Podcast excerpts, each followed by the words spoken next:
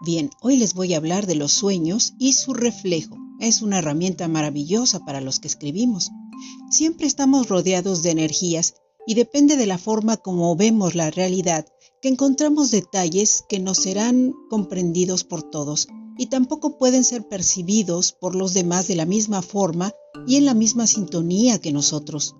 Entonces, cuando compartes tus sueños, la vida te puede sorprender y dejarte en un plano de disonancia con aquello que entendimos y lo que entendieron los demás.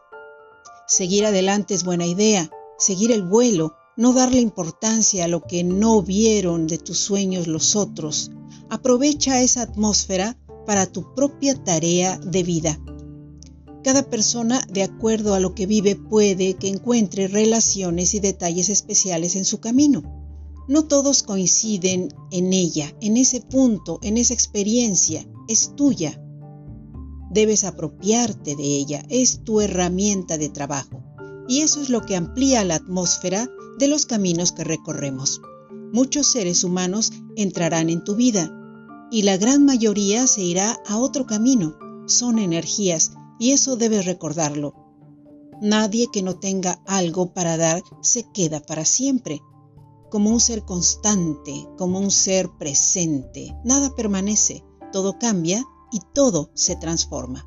Soy Ariadne Gallardo Figueroa y te espero en la próxima.